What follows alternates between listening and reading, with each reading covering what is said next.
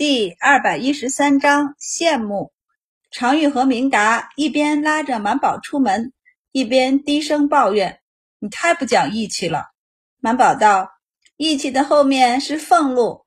皇帝要是更生气一些，我连官都没法当了。”明达道：“你不是不喜欢当官吗？我的植田财弄好，我还在边上建了个庄子，连稻谷的钱都准备好了。我官要是没了，那就只能种到明年秋收。我投进去这么多钱，本儿都还没有收回来呢。”满宝碎碎念道：“你们承认也不会少块肉，这是利益最大化，懂吗？而且你看，现在太子不就答应让你们出宫了吗？”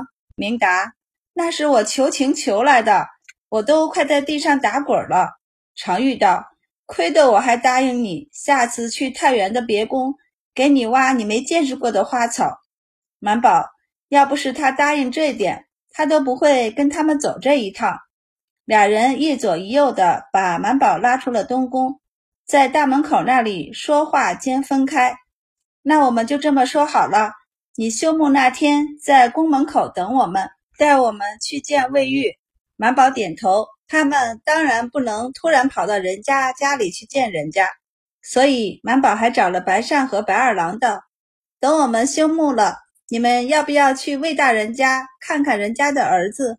听说他儿子也聪明得很，明年要靠自己的努力考国子监呢。”白二郎道：“不去，我早就读过国子监了。”满宝无语，白善却问他：“你怎么想起去看魏大人的儿子？”满宝道：“不是我要去看，是常玉公主要看。”他道：“皇帝看上了魏大人的幼子，想跟他做亲家来着。”白善就惊叹：“可见，不管皇帝平时表现得多讨厌魏大人，心里还是很喜欢他的，不然也不会想跟人家做亲家。”满宝深以为然的点头，因为涉及到常玉的姻缘，白善一口应了下来，还道：“那天我叫上阴货一起，人多热闹些。”他瞥了一眼白二郎，主要是白二不太有眼力劲儿，到时候怕是要冷场。和冬至比起来，小年就显得不是很隆重了。但朝廷依旧很有诚意的将休沐日调到了小年这一天，给大家放假。不错，就是这么不重视小年儿。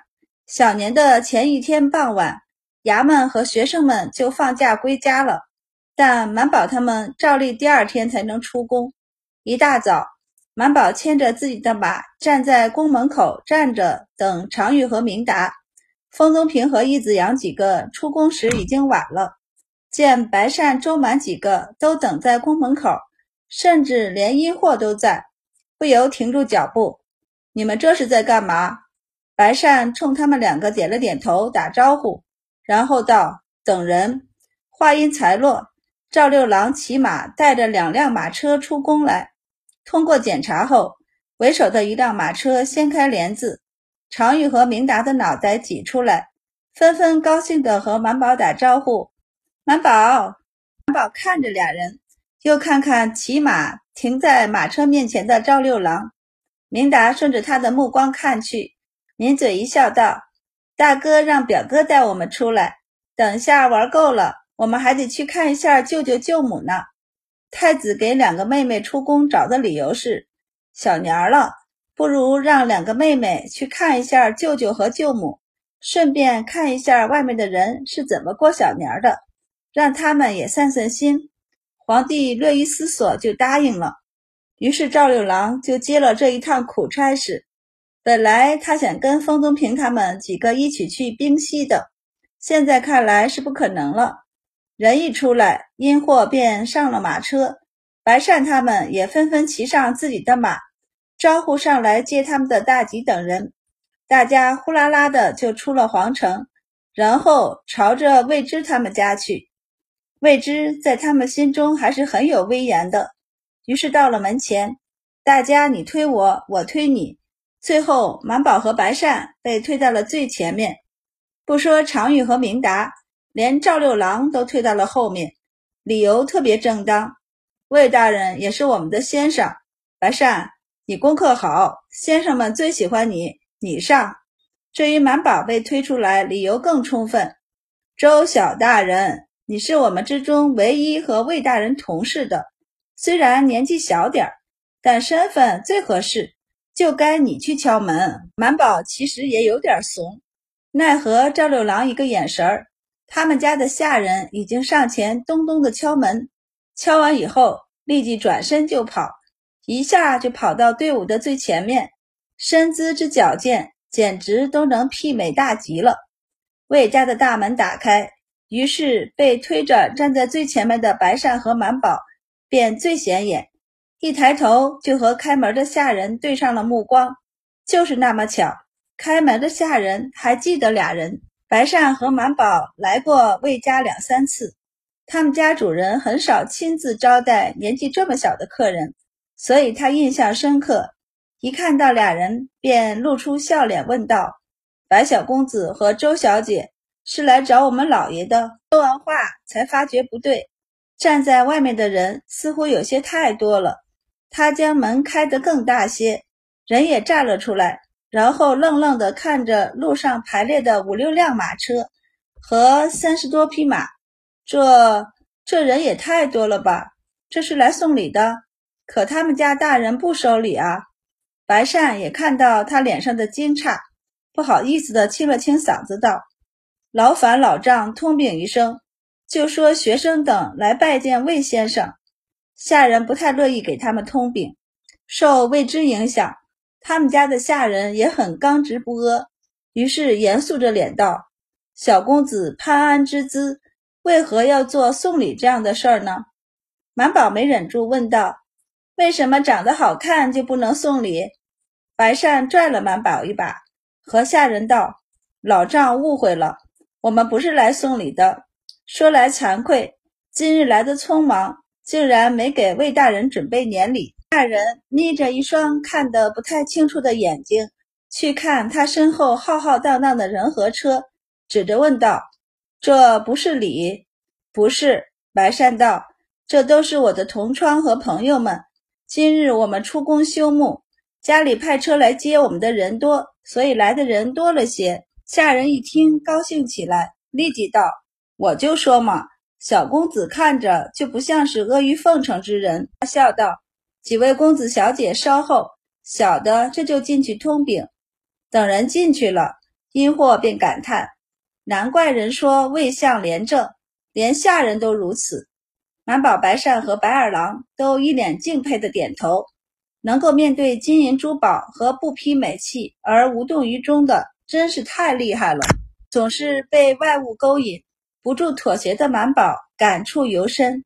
他在沉思过后，回头和常玉明答道：“我下次一定要坚持自我，再也不受你们的诱惑了。”众人无语，常玉和明达无语。白善忍不住低头笑出声来。常玉和明达这才回神，俩人道。你这样会失去我们的。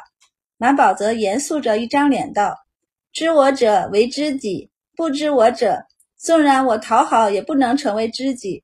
我就不信魏大人就没知己好友。”常玉和明达无语，未知的知己好友还真的不多，所以周满他们这么多人出现在他家门口，连他都惊讶了一下。待他缓过神来。让下人将他们请进来时，看到走在人群中间的常玉公主和明达公主，魏之下意识的便先扭头去看了一下他的小儿子。魏玉站在一旁，接收到他爹的目光，便自以为是的迎上前去待客。魏之无语，虽然理解错了，不过做的并没有错。白善他们和魏玉都是第一次见面。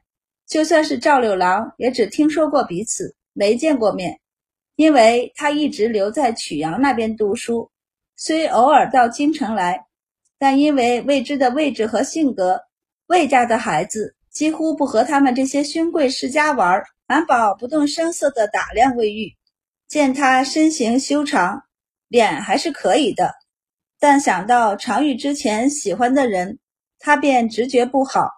于是扭头去看常玉，果然常玉眼中有些失望。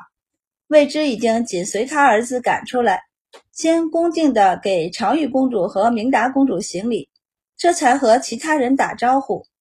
魏玉有些惊讶地抬头看了一眼常玉和明达，没想到公主会跑到他们家来。不过他手里只看了一眼，便低下头去。常玉更失望了，和满宝、明达咬耳朵：“怎么办？我好怕以后要面对另一个魏大人。”满宝和明达无语，俩人看看手里的魏玉，再看看一旁威严的魏之，也和他咬耳朵：“别怕。”魏大人是值得崇敬的人，常玉就横了他一眼，并没有被安慰到。满宝小声道：“手里总比不手里要好吧？你要往深处想，手里之人都是知道廉耻的。难道你想跟一个混子过日子？他敢？”常玉一横眉，然后小声道：“敢对我耍无赖，我戳死他。”满宝小声道：“昨儿你见太子时可没这么霸气。”你呀，就是吃软怕硬，我看手里的人家才合适你，不然软了你欺负人家，硬了的你被人欺负。明达一开始没留意，他这么一说，仔细一想，还真是。常玉张大了嘴巴看着俩人，半晌后又偷偷抬眼去看魏玉，魏玉正在和白善等人说话，因为谈的是学业，几人交谈甚欢。可落在常玉眼里，就是他越发的古板，尤其是旁边有魏大人对比着的时候。如果不能嫁给杨和叔那样惊才绝艳又貌如天仙的人，那还不如找个英武又对脾气的人嫁了呢。魏家跟他简直是两条路嘛。待在后院的魏夫人很快带出儿媳妇和孙女们来了，本来他以为这些客人。是冲着老爷来的，所以才没出现。没想到这其中有这么多女客，他来招待周满和两位公主，未知却已经大致猜出他们是因为什么来了。和妻子笑道：“他们都同龄，让他们去园子里玩吧，我们给他们准备些吃食。”说罢，吩咐魏玉：“五郎，你带客人们去花园里玩，好好招待两位公主。”魏玉觉得他爹是不是早上就偷喝酒了？不然怎么说胡话呢？家里有嫂子，还有侄女们，女客哪用得着他招待？但魏之却没有改过来的意思，挥手让他把人都领去园子里玩。魏夫人昨天晚上已经从魏之那里知道了皇帝有意和他们家结亲的事儿，此时也不由悄悄打量了一下常玉公主。笑着目送他们去园子，这才呼出一口气道：“不过小半年不见，常玉公主似乎又长大了些。”魏之点头。魏家的园子很小，这是魏之自己买的宅子。他得封郑国公后，皇帝也给他赐了宅子。他进去住了一段时间，然后很多人给他送美人送礼，就算他拒绝了。半夜也有人往他墙内扔东西，里面不是包着金子，就是包着银子，让他不胜其扰。最主要的是，除了俸禄和每年植田该分的产出外，他就只有宫中的赏赐，没有其他额外的收入。而宫中的赏赐嘛，因为他总是惹皇帝生气的缘故，他相较于其他大臣得的赏赐不仅薄，次数还特别少。郑国公府太大，他们家人住不满，又养不起这么多下人，魏之干脆又搬回自己买的宅子里。虽然小，但他几个儿子陆续娶妻后出仕外放，家里基本上只有那么几个人，住是一定够住的，再养几个下人就行了。因此，魏家的园子很小，下人也少，所以很多事都是魏玉亲自做的。他将茶叶取出，从暖炉上拎起烧开的开水，等了片刻，便开始给大家泡茶。满宝看了一会儿后，对常玉道：“他性格很温和呢。”常玉道：“我喜欢霸气的。”满宝道：“杨学长明明就很温柔。”常玉道：“那不一样，他既没有杨公子的才气，更没有杨公子的俊美。”魏玉泡好了茶。便一杯一杯的送给他们。连明达都低声道：“为人还体贴。”常玉迟疑了一下后道：“可他看着不似能上马打仗的，似乎只会捧着书跟人辩论。我可是最头疼看书的。”明达想起姐姐上课都能睡着的事儿，忍不住抿嘴一笑，压低了声音问：“这个才是姐姐最担心的吧？”常玉叹息：“虽然我知道我嫁什么样的人不能做主。”可好歹也得嫁个能说得上话的吧？他是真的看不进去书啊。他道：“我想嫁一个和我一样喜欢打马球的。”满宝和明答：“那你也不能一辈子打马球吧？”常玉问道：“为什么不可以？我又不能当官，也不用为生计奔波，除了玩，我还能做什么？”满宝听着，隐隐有些羡慕。他看着常玉，羡慕道。你这日子过得可真好，明达却扭头和满宝道：“你羡慕我们？”满宝点头，明达却笑道：“可我们却羡慕你呢。”常玉想了想，也点头，小声道：“我也有些羡慕你。”